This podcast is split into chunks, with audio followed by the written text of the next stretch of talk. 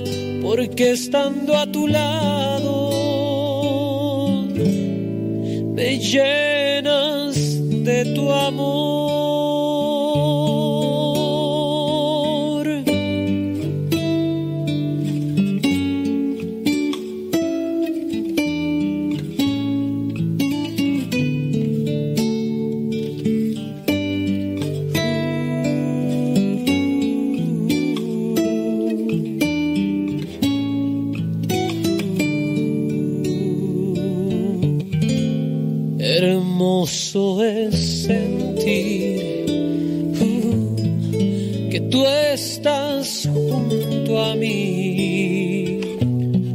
Mirarte cara a cara, perderme en tu mirada.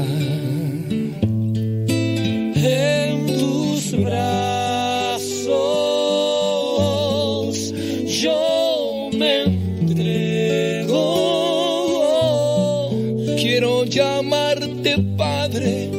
arrullarme en tu pecho, sentir tu corazón.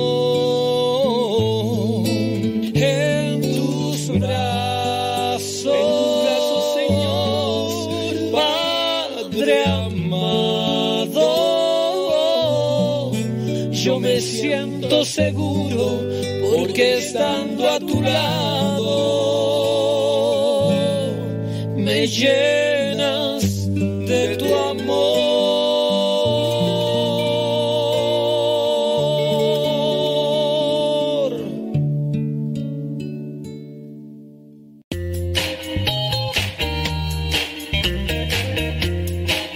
Recuerda que nuestros programas quedan grabados en el canal de YouTube.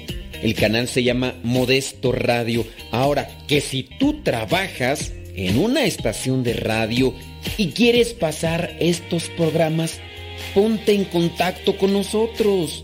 Te los podemos mandar ya editados para que en medio de cada bloque pongas los mensajes que tú creas convenientes. Si trabajas en una estación de radio, ponte en contacto con nosotros y te mandamos los programas que nosotros realizamos. Y si tú quieres escuchar programas pasados, entra al canal Modesto Radio. Modesto Radio en YouTube y ahí podrás escuchar los programas pasados. Música, porque duerme mucho.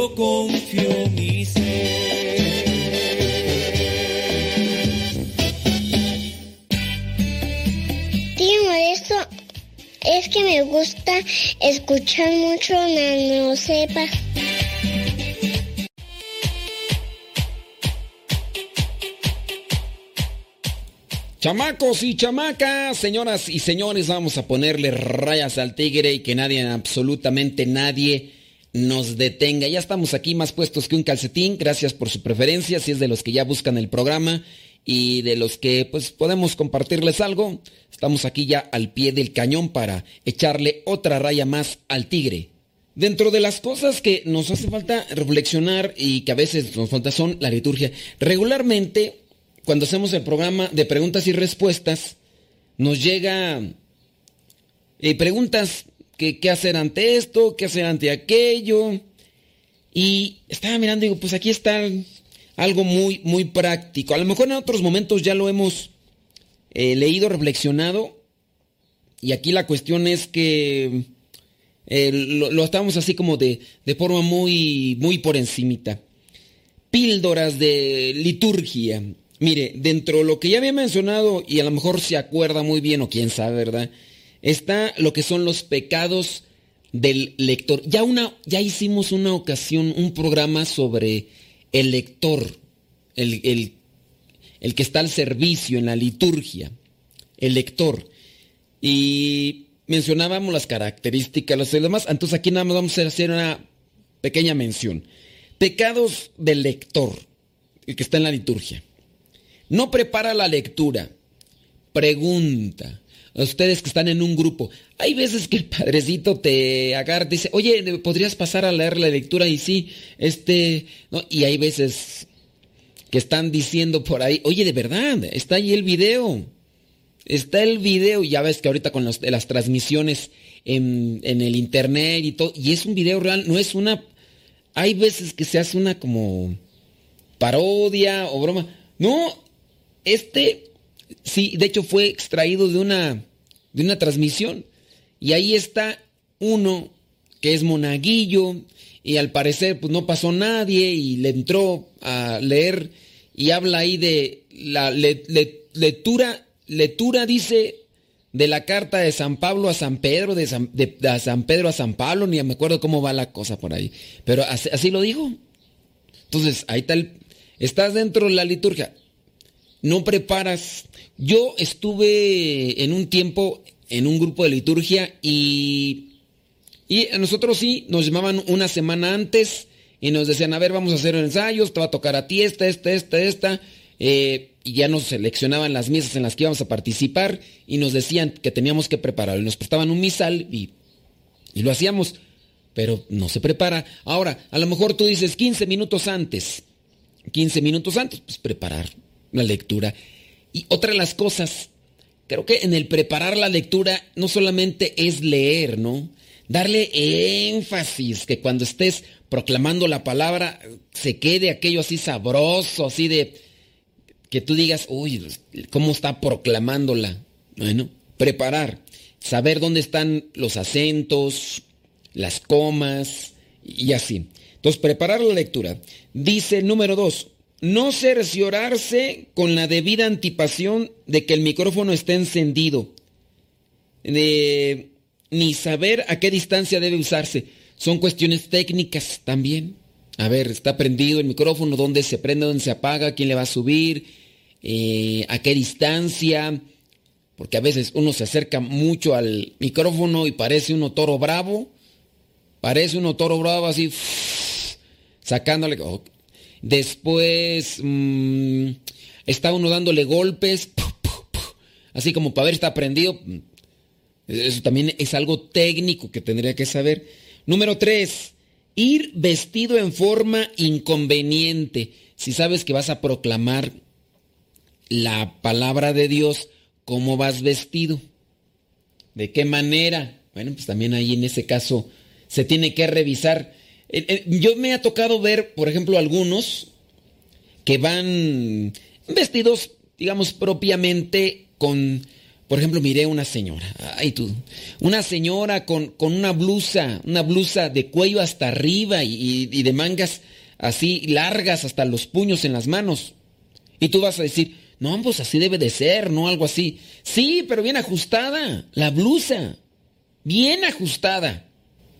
Y pues, óyeme, pues, pues no, digo, eh, pues ¿cómo? Y luego también el hombre, pues a lo mejor tú dices, el hombre va vestido bien, pero también con un pantalón bien apretado, que pues, ahí tiene que ir caminando como pollitos espinados, pues no, ¿verdad? Eh, número 3. Eh, no leer desde lambón, que es el lugar de la palabra de Dios.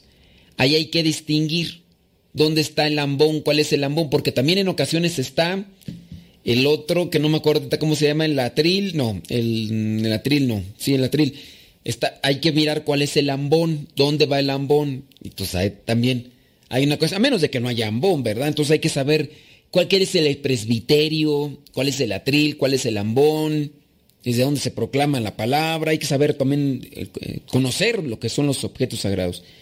No estar de pie en forma correcta, sino balanceando, balanceándose una pierna o haciendo otros tics. Pues digo, a lo mejor alguien va a decir, pues es que dale chance, estaba nervioso. Pues sí, pues también uno tiene que controlar esos tics nerviosos. Porque hay algunos que hasta parece que se les va a dar como un mareo, ¿no? Así como que para atrás, para adelante, para atrás, para atrás, para adelante, para atrás, para atrás, para adelante, para atrás. Y uno dice, ¿a qué horas da la azota? ¿A qué horas azota la res? Puede ser. Número 6. No cuidar que el micrófono esté en la dirección y distancia debidas. Bueno, también eso hay que eh, mirarlo, ya lo habíamos mencionado en la distancia. ¿A qué distancia, por ejemplo, uno tiene que estar hablando ante un micrófono? ¿A qué distancia? Regularmente tiene, ser, tiene que ser a una cuarta. Digo, espero, espero que sepa que es una cuarta, ¿no?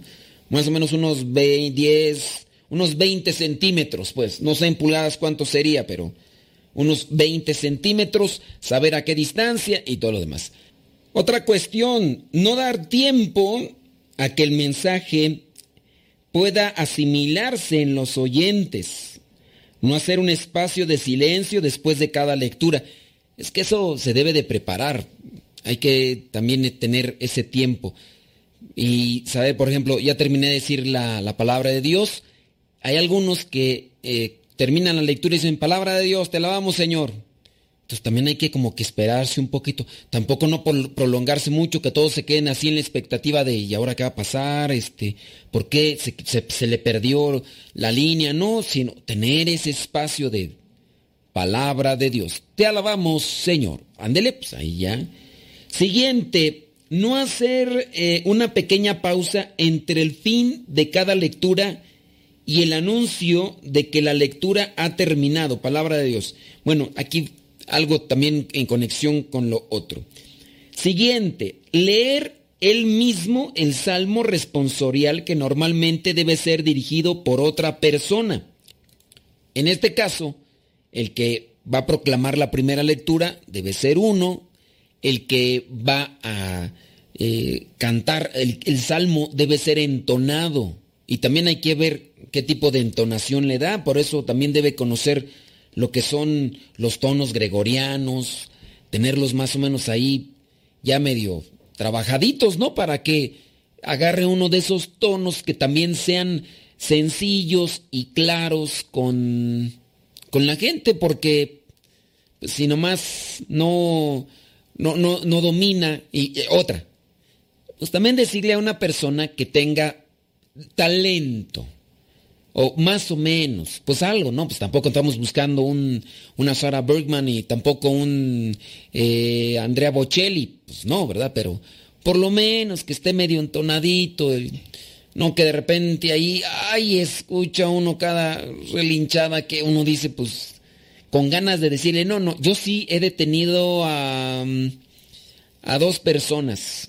Les he dicho, no, mejor vamos a, mejor vamos a rezarlo, mejor pero lo he hecho no en misas públicas de los domingos, así, lo he hecho en grupos cercanos, con aquellos grupos con los que estoy en un retiro, por ejemplo, estoy en un retiro, eh, tengo la confianza de ya dirigirme, hay como que una cercanía, los conozco, los ubico, o en su caso también una fue, fue con el seminario, el seminarista, pues les dije, no, a ver, hermano, pues hay que hay que aceptar y hay que reconocer, ¿verdad? Que cuando hay talento, hay talento. Bueno, no les doy la explicación, les digo, no, este mejor, mejor lo rezamos. ¿Qué les parece? Mejor lo rezamos y, ya, porque si en este, eh, oye, más que invitarte a la devoción, te van a invitar a, a otra cosa y pues eso también no es conveniente.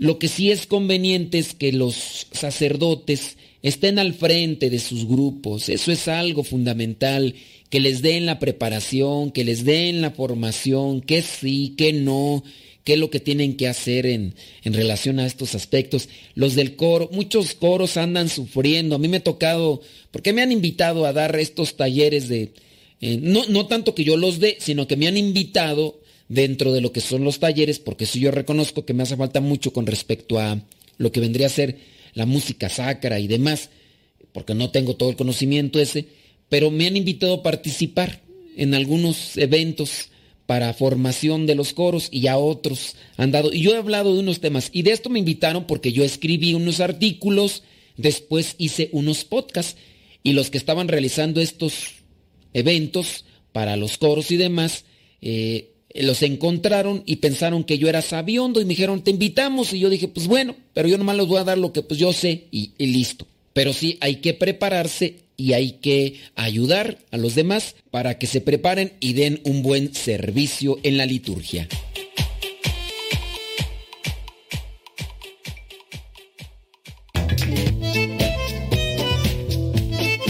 Si tienes preguntas para el programa, ve a la página de Facebook programa Evangelizar sin tregua. Y ahí déjanos tu pregunta y también ten paciencia para que podamos responder. Recuerda, la página se llama Evangelizar sin tregua. Programa Evangelizar sin tregua. Así se llama la página, programa Evangelizar sin tregua. Y ahí déjanos tu pregunta y vamos a responderte aquí en el programa.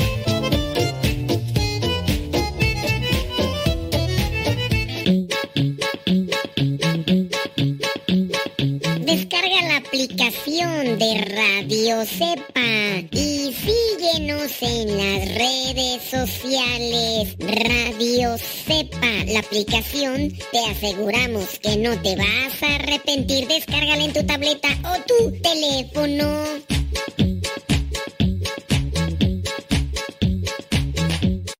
www.radiocepa.com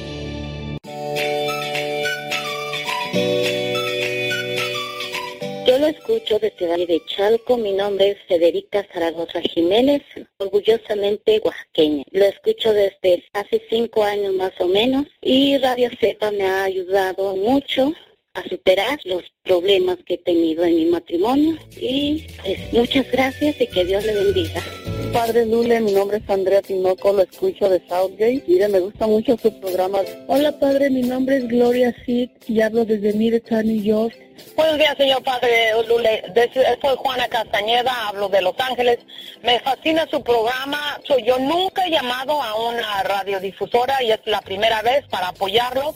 Y gracias a Dios he, estado eh, oyendo su su en la forma que como usted es, en la forma que usted expresa, en la, en la forma que me está educando a, encontrar más mi religión y poder ayudar a mis niños a que también entiendan lo que es nuestra religión. Muchas gracias, buena suerte y espero que siempre esté en la radioestación. Gracias. Adiós.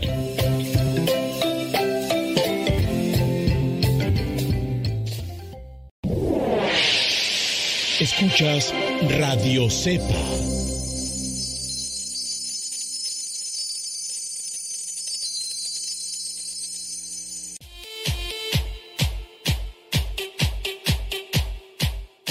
Número 8. Decir primera lectura o segunda lectura. Eso no se debe decir. En referencia al pronunciamiento. Decían por ahí el pronunciamiento, dijo uno. Que no se diga.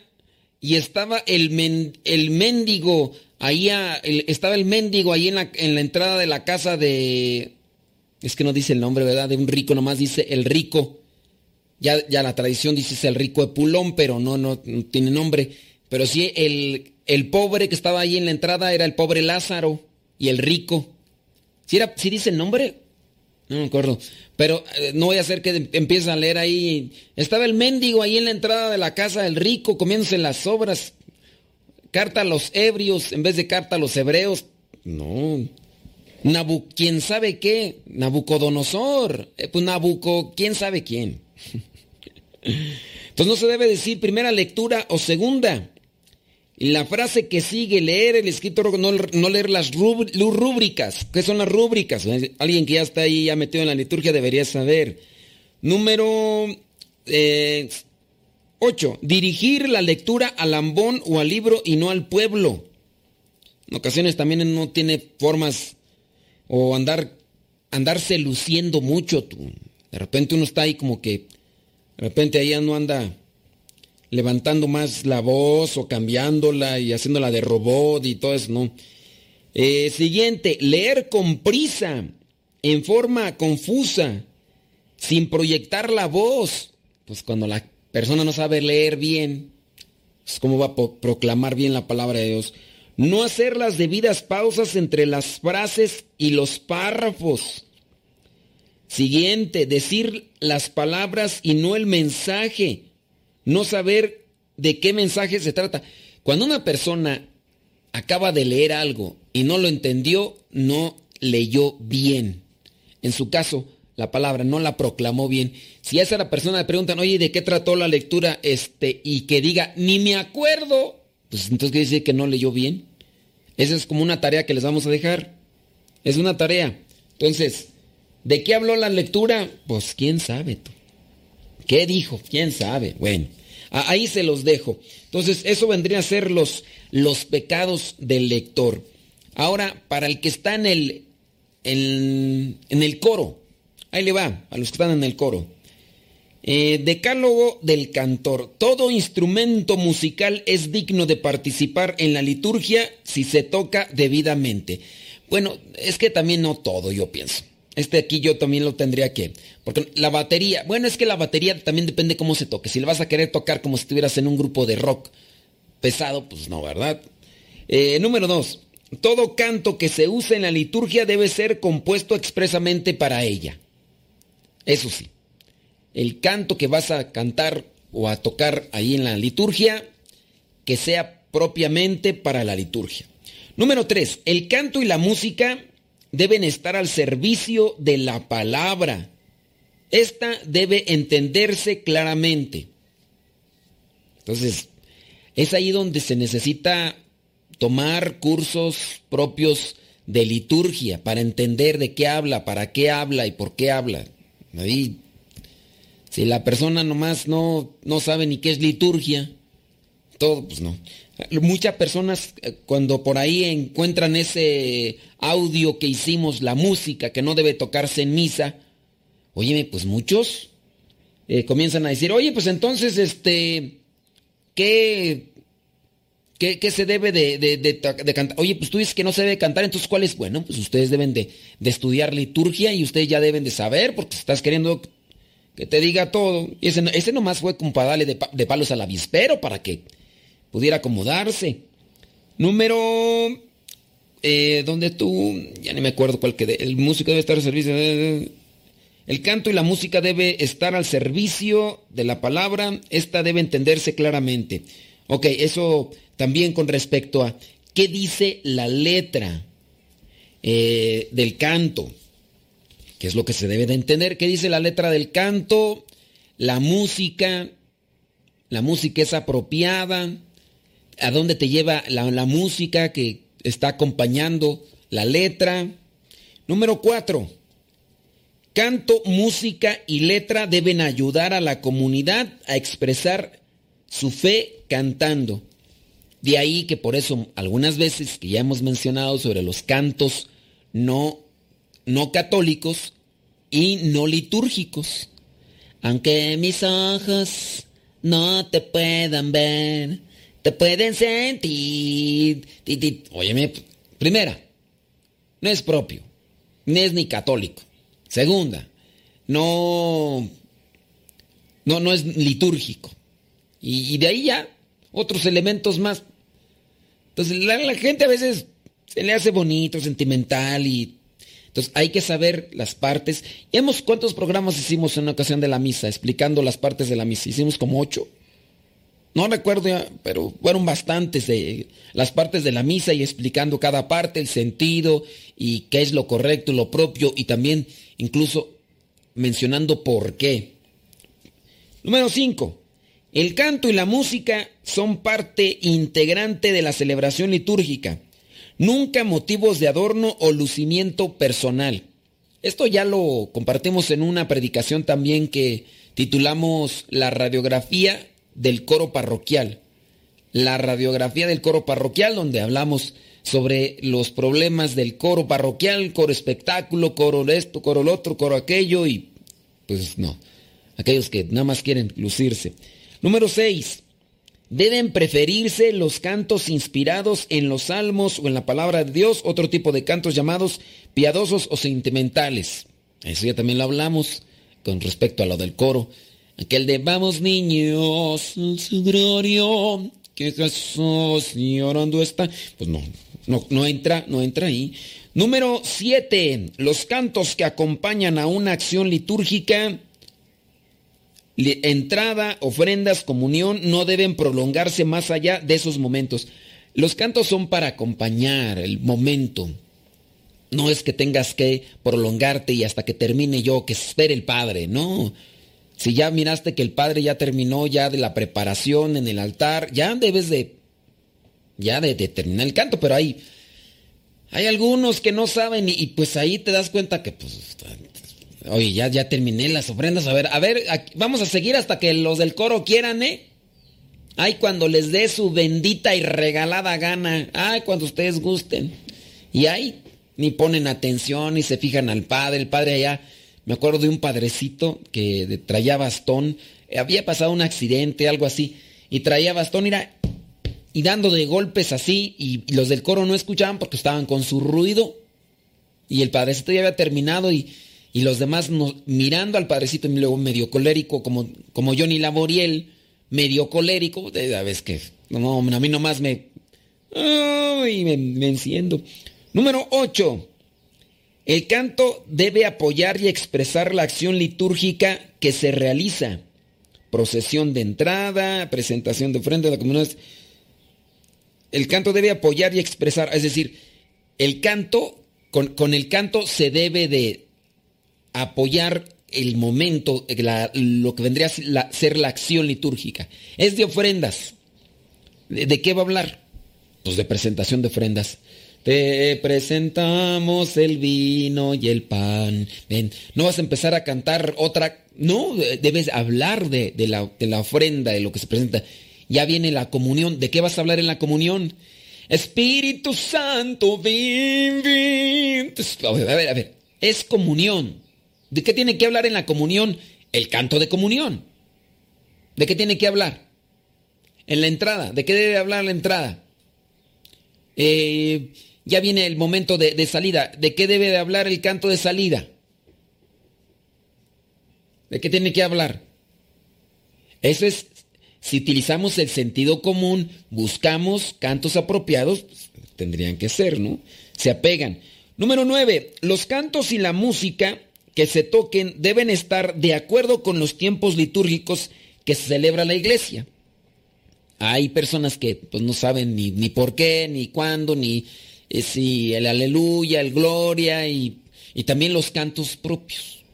¿Por qué? Por, en tiempo de cuaresma, si no se canta el aleluya, ¿cuál, ¿cuál se canta? ¿Y en qué forma? ¿Y de dónde? También eso. Los tiempos litúrgicos. Pero si, por ejemplo, alguien que esté cantando en, el, en la iglesia no sabe eh, ni qué tiempo litúrgicos, en qué tiempo litúrgico estamos, pues menos. Número 10. Deben excluirse de la acción litúrgica los cantos y la música compuestos para otros fines, independientemente de su belleza o nobleza. No, hombre, es que estos están bien bonitos, que no sé qué, independientemente. Eh, tienes que apegarte a aquellos que son hechos especialmente para la acción litúrgica. Esto por decir algunas cosas. Ahorita ya, ahí lo dejamos, solamente vamos a tomar esos dos. Ahorita vamos a ver lo que dice la instrucción general del misal romano con respecto a los padrecitos. Y de hecho, ustedes pueden encontrar en internet instrucción general del misal romano, para que vayan ahí. Con respecto a la liturgia, a la liturgia, pues también uno tiene que ir buscando los, los cursos, los talleres que se están ofreciendo en la parroquia o la misma diócesis, para que no quedarse ahí como que, oh, pues yo no sé, y, no, pues para que aprendas.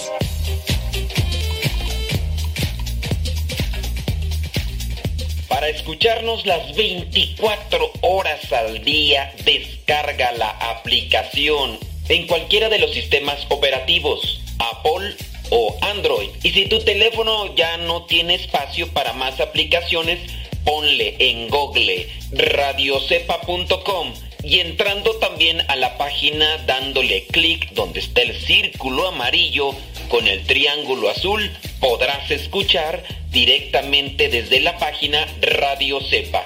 Lo preferible es que descargues la aplicación Radio Cepa. Descarga la que tiene el logo de WhatsApp para que también nos mandes mensajes. Hay dos aplicaciones de Radio Cepa, pero una de ellas tiene el globito del WhatsApp. O la otra opción es entrar directamente a la página y darle clic en el círculo amarillo con el triángulo azul para que escuches radiocepa.com o descarga la aplicación.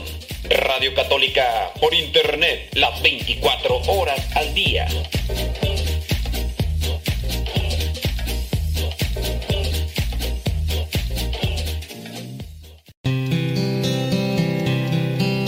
El tiempo que pierdes hoy es tiempo perdido para siempre. Escuchas Radio Cepa.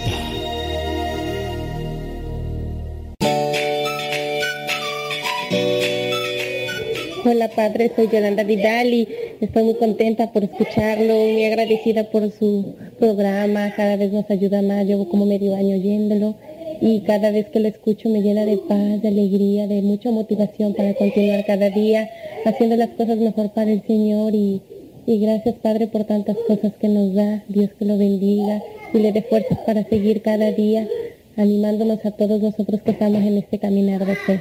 Gracias Padre.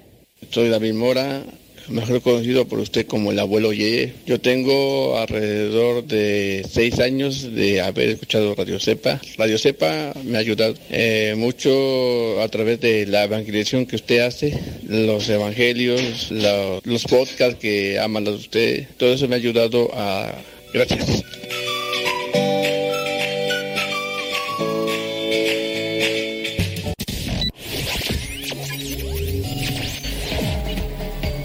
Estás escuchando Radio Cepa, una radio que forma e informa.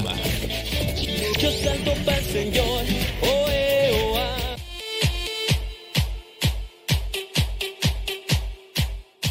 Bueno, bueno, antes de comenzar acá con el asunto, leo mensajes. Dice, eh, estoy escuchándolo, Aida junto con su esposo, dice que han sido encargados de monitorear, monitorear la liturgia de la misa eh, por casi nueve años. Si supiera la de anécdotas y cosas que nos han pasado, dice, a veces con toda caridad me dan ganas de, de, de hacer algo y otras, toda, todo va de lujo en misa.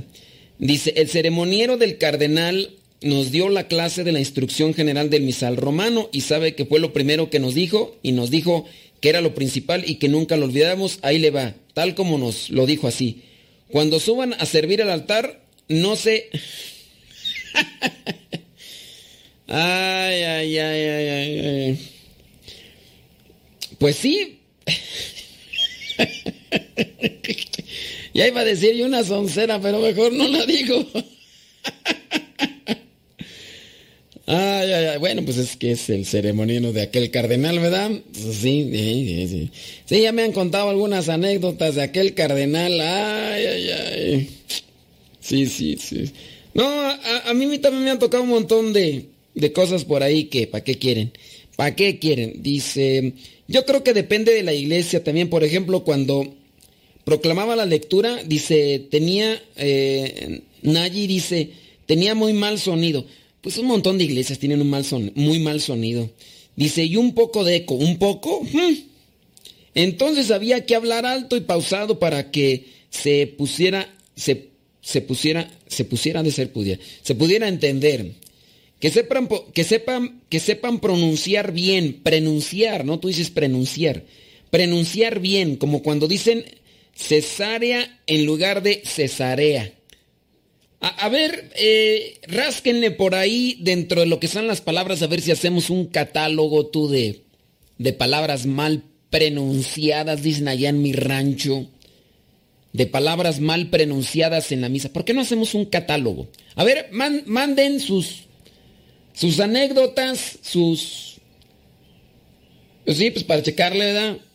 Ya ahí está la primera. Cesárea, en vez de cesarea. Eh, carta a los ebrios, en vez de a los hebreos. Eh, el mendigo, en vez del men... No. el mendigo, en vez del mendigo. Eh, ¿Cuál otra? Bueno, ahí chequenle. Sí, sí, sí, sí. No, sí, sí, sí por, por, eso te digo, si sé cuál, si sé cuál cardenal. No, sí, yo también sé de, No, no, no. Lo que se ve. Mmm, Dios mío santo.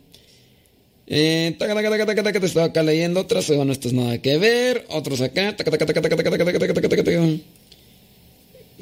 Ok, muy bien. ok, muy bien. Sale, vale. Vientos huracanados. Bueno, eh, ahorita manden su listita y ya checamos ahí a ver qué, qué pasotes con tus zapatotes. No, a ver si hacemos un catálogo de palabras mal pronunciadas. En vez de decir estatua decimos estatua. En vez de decir monumento, decimos... No, no, no. En relación a la liturgia. Estaría bien, ¿no? En relación a la liturgia. Bueno, vámonos. Cápsula litúrgica para el Padrecito. Eh, tomado de la ordenación general del misal romano número 93. Dice así. El presbítero, para los que no sepan qué es el presbítero, es el sacerdote. Para los que no sepan qué es el sacerdote, es, el cura, es el padrecito. ¿okay? El presbítero que en la comunidad de los fieles posee por el sacramento del orden la sagrada potestad de ofrecer el sacrificio, haciendo las veces de, las veces de Cristo, preside, por esta razón, la asamblea congregada.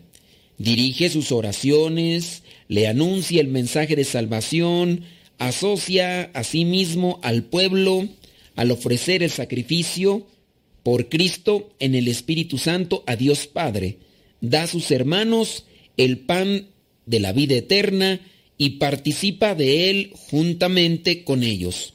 Por consiguiente, cuando celebra la Eucaristía, debe servir a Dios y al pueblo con dignidad y humildad y manifestar a los fieles en el mismo modo de comportarse y de anunciar las divinas palabras, la presencia viva de Cristo. Entonces, ahí es donde uno debe de preguntarse como sacerdote si está uno sirviendo a Dios, al pueblo, con dignidad, con humildad, comportarse de manera digna, anunciar las divinas palabras y presentar o dar la presencia viva de Cristo en los sacramentos. Ahí, ahí para que se amague, ahí al sacerdote le diga, a ver, por favor, padre, ya compórtese, usted está en la celebración eucarística. No tiene por qué andar haciendo esos espectáculos. Videos que van y vienen, ahora ya con los celulares, aquel sacerdote que con ornamentos sagrados anda montado en una patineta electrónica de aquí para allá, el otro sacerdote que no se sabe si antes o después de la misa, pero con los ornamentos sagrados se pone a bailar flamenco y que todavía después que se grabó un video, la misma página de la diócesis lo exhibe así como si fuera lo, lo mejor y pues no, ¿verdad? Hay, hay cosas. O aquellos sacerdotes que han querido tener una cercanía con sus fieles y en vez de utilizar lo que es el hisopo para esparcir el agua bendita, utilizan una pistola de plástico para lanzar el agua, otros que se han puesto pelucas de payaso, que se han puesto las narices y demás, pues son cosas, ¿verdad? Que comienza. Otro sacerdote que de hecho quitó las mm, imágenes sagradas de los ornamentos y puso imágenes de, de superhéroes, ¿sí? Spider-Man, Superman y otros más por ahí que... Y, y le preguntaron, ¿y por qué haces eso? Pues para estar una cercanía con los niños, pues, ¿por qué quitar las imágenes sagradas de los ornamentos? En este caso de la casulla, pues nomás, ¿no? Vámonos a ver lo que dice eh, Instrucción Eucharisticum Mysterium número 20. El pueblo tiene el derecho de ser alimentado en la misa con la proclamación y la explicación de la palabra de Dios. Padre, ¿por qué hay en nuestra iglesia el Padre no da humilía? Tiene el derecho de explicar la palabra de Dios, explicarla durante la humilía el padre no tiene por qué andar hablando de las necesidades económicas de la iglesia, de los kermeses y demás, de la política, no, que explique la palabra de Dios. Ahora, el derecho canónico ahí sí establece que la homilía sábado y domingo, entre semana no es obligación. Si el sacerdote cree prudente y el tiempo y los fieles eh, también tienen esa oportunidad, bueno, pues que se les comparta, aunque sea una pequeñita, una breve reflexión de la palabra. Los, sigo leyendo. Los sacerdotes, por tanto, no solo pronunciarán la homilía cuando esté prescrita, esto es como lo establece el derecho canónico, o sea conveniente, sino que también procurará que todo lo que dicen ellos o los ministros según la función de cada uno, lo pronuncien o canten de tal modo que los fieles lo perciban claramente, entiendan su sentido e incluso se sientan estimulados a contestar espontáneamente. Sean preparados para esto los ministros con adecuados ejercicios, especialmente en el seminario y en las casas religiosas. Cuando nosotros estamos formándonos para ser sacerdotes, tomamos de muchas materias. Hay una materia que se llama homilética. Dentro de lo que vendría a ser esta, nosotros lo que hacemos es prepararnos para lo que vendría a ser el sentido de la homilía. Cómo, cuándo, de qué manera. A mí me, me tocó por lo menos dos maestros en dos momentos diferentes. No recuerdo cuántos semestres son los de homilética, pero por lo menos sí recuerdo a, dos padrecitos que me dieron homilética que yo pues yo sí me, este, me cuestionaba porque decía, bueno, el padrecito fulano me está hablando de homilética y pues él no lo pone en práctica. Todo lo que me decía que hiciera, él no lo hacía. Bueno, por lo menos los dos. No recuerdo que otros, pero e, e, eso, por eso se me quedó presente esa materia de homilética. Me ponían a leer libros y sí los leía, los libros muy interesantes, muy prácticos y todo. Pero ya cuando yo miraba a los padres, te digo, a ver, ¿y por qué este padre no, no lo hace? Y es, y es que es muy vasto y toca muchos puntos lo que vendría a ser esta materia de la homilética. No es una cosa así nada más así como lo que leí ahorita, sino que abarca varios puntos y también reflexiones y, y demás documentos en los cuales tiene uno que tener también el fundamento. Pero uno dice, pues hay algo que no cuadra aquí, tú, hay algo que no, no está bien. Entonces, hay que conocer, hay que tener fundamento, pero sobre todo hay que ponerlo en práctica para que sea lo mejor.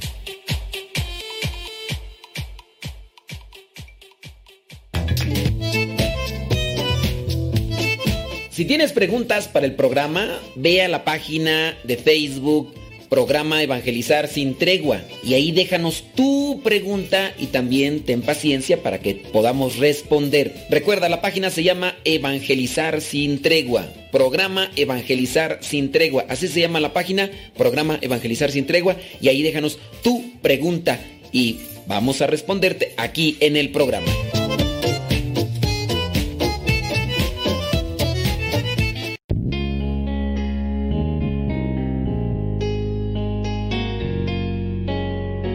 Ante una humanidad corrompida por los antivalores, cuyas consecuencias son corrupción, delincuencia, homicidios, injusticias, violencia, superstición y sin sentido de la vida, son comunes en nuestros días. No son leyes más duras lo que necesita el hombre para corregirse, sino que conozca a Dios para reconstituirlo como hijo e imagen de Dios. Asiste a los retiros bíblicos de evangelización en cualquiera de nuestros centros. Para mayor información, escribe a porque el conocer a Dios es darse una nueva oportunidad para volver a empezar.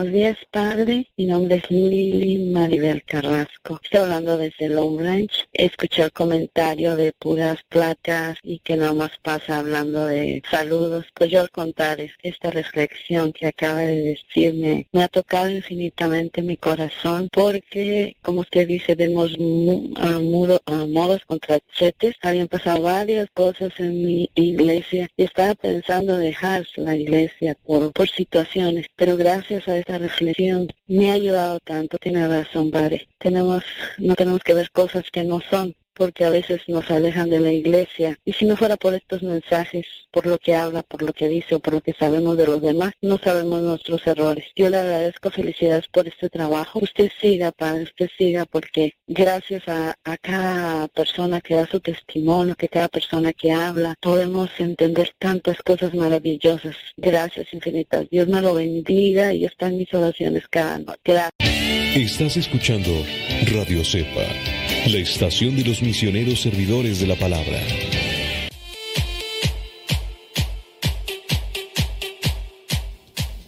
Esta otra píldora. A ver, déjame ver si ya los mensajes. Déjame ver otros mensajitos aquí. Dice, eh, el padre del que le hablé es famoso por sus homilías. Dice, ándele.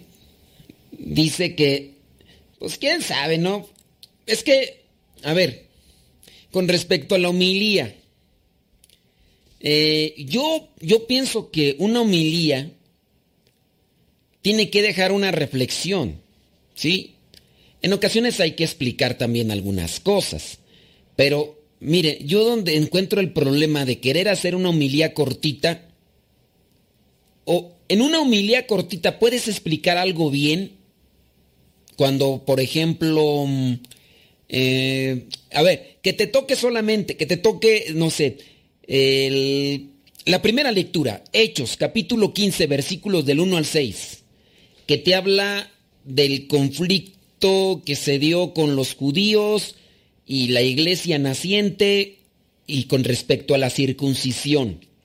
A ver, puedes con algo a ver, tú nomás, nomás acomoda.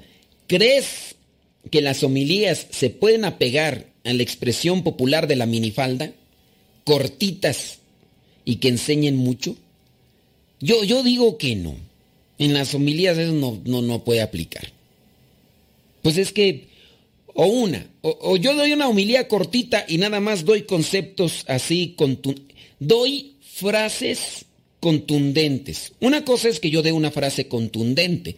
En una frase contundente puedo dejar pensando y eso va a servir, pero así como que explicar la palabra, pues no. Mira, lo aplico. Hay personas a las que se le quedan los refranes. Al buen entendedor, pocas palabras. Sí, cuando la persona está bien entendida en las cosas y se pueden decir pocas palabras, pero ¿qué son pocas palabras? En el caso, si digo un refrán, eh, a Dios rogando y con el mazo dando. Eso es un refrán popular, eso no está en la palabra de Dios. Ese refrán te da a entender algo. Si dentro de una homilía se utilizan expresiones máximas como estas, pues tú vas a decir, ay, le entendí bien a la palabra. Pues quién sabe. ¿Qué tal si yo te, por ejemplo, en esto, primera lectura, Hechos capítulo 15, versículos del 1 al 6, donde habla sobre la circuncisión? No debemos de ser legalistas. La iglesia estaba en un estado de purificación. Por eso tuvieron que hacer a un lado lo que fue la ley antigua para apegarse a la nueva alianza, a la ley nueva que había ya dejado Jesucristo con su iglesia, en el fundamento de aquellos doce, los doce representantes del nuevo pueblo de Dios. Nosotros hagamos caso al mensaje que nos deja Jesucristo y dejemos atrás lo que son las antiguas enseñanzas que sirvieron en su tiempo y en su momento. Ay, tú vas a decir, ay, qué bárbaro, Pero si no sabes qué es nueva alianza, si no sabes qué es circuncisión, si no sabes cuál fue la eh, situación por la que el conflicto, pues, ¿qué le vas a entender? Entonces, bien explicado, como tú digas, pues no. A lo mejor queda una exhortación. Oye, pues su humildad es cortita y te da una exhortación. Ah, bueno. ¿Te la explico? hay veces que no. dependiendo también del tipo de gente. Y hay veces entre los seminaristas a veces no queda bien explicado el asunto. Entonces, no sé. Es como que se me hace un tanto difuso, ¿eh? Así como que querer hacer humilía cortita pero bien explicada, pues, pues no, pues a, quién, le puedes decir con los conocimientos diferentes que se pueden tener ahí. Bueno, ese es mi, e, ese es como que mi, dilema, ¿no? Ese es mi dilema. Eh, vámonos a otra. Eh, lo que es carta circular de la eh, Sacrosantum Concilium para el culto de los presidentes de las conferencias episcopales sobre la plegaria eucarística número, la plegaria eucarística. La plegaria eucarística es la oración que se toma para lo que vendría a ser la consagración del pan y el vino. Hay cuatro, no, no hay cuatro plegarias eucarísticas. Las más comunes son las cuatro. Pero de ahí para allá hay otras plegarias eucarísticas más. Entonces hay que saber ahí. eso es lo que también a veces los que tengo ahí a un lado. ¿Quién es el que le debe de mover al libro al sacerdote? Ahí cuando está en el altar. ¿Quién, quién es el que debe de mover el libro? El que debe de mover el libro es el acólito, pero el que tenga el ministerio. Es el que debe mover el libro. O en su caso el, diácono. Un monaguillo no debe de mover, porque no, no está para esa función. El monaguillo solamente es que se suba y deje lo que venía a ser las vinajeras, el cáliz y, los demás eh, vasos sagrados para la consagración. Ya, bájese del presbiterio. Así, bájese. No tiene por qué estar arriba. Yo a los laicos que aquí me han tocado ayudar, pues sí, están muy hacendosos y muy generosos, me traen el, misal romano y todo lo demás, y me dicen, ¿me quedo para mover el libro? No, bájese. yo no les digo así, pero pues, ya saben que no les corresponde. No les corresponde.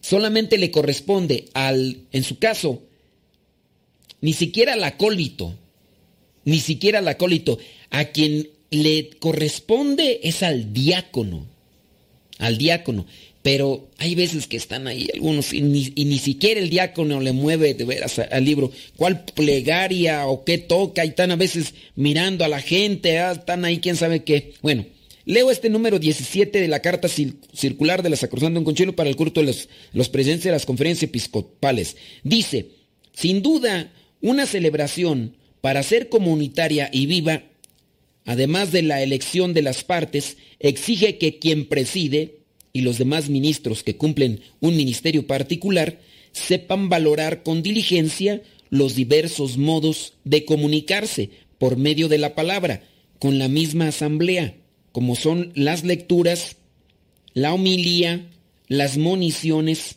la introducción y otros análogos. Al recitar las oraciones y sobre todo la oración eucarística, el sacerdote debe evitar por una parte, un modo de leer árido y carente de alguna variedad, y por otra, un modo excesivamente subjetivo y patético de decir y de hacer. Como presidente de la acción sagrada, leyendo o cantando o realizando gestos tratará cuidadosamente de ayudar a los participantes a formar una verdadera comunidad que celebra y vive el memorial del Señor. En pocas palabras, que viva el misterio. No queremos gente que preside la Eucaristía y a los concelebrantes allá en otro mundo leyendo ahí las oraciones como si fuera un periódico y aunque fuera un periódico, si vas a leer algo en voz alta, que se entienda, pero a veces uno puede encontrar de esa actitud. Esto está, este es un llamado de atención para nosotros sacerdotes, los que presidimos, presidimos la misa. Ni tan tan, ni muy muy. Levantemos el corazón, la tenemos levantada, Señor, damos gracias al Señor, gracias Señor, pero también puede estar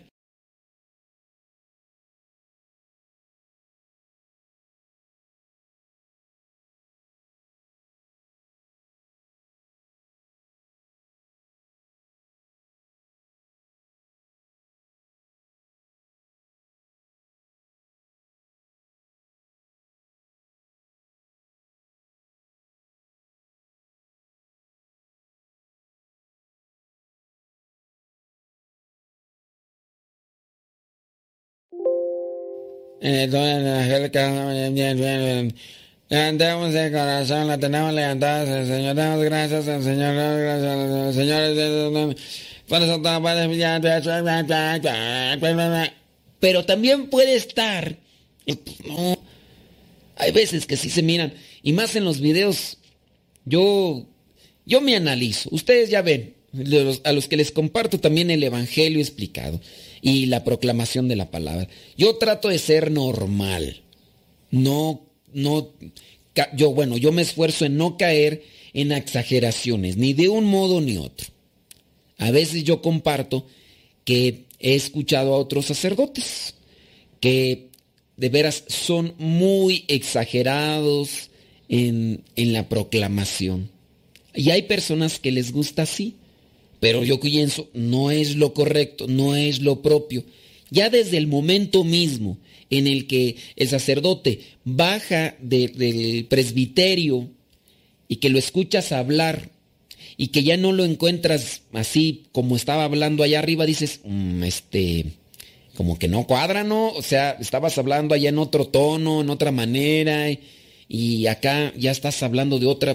Entonces, el Señor esté con ustedes.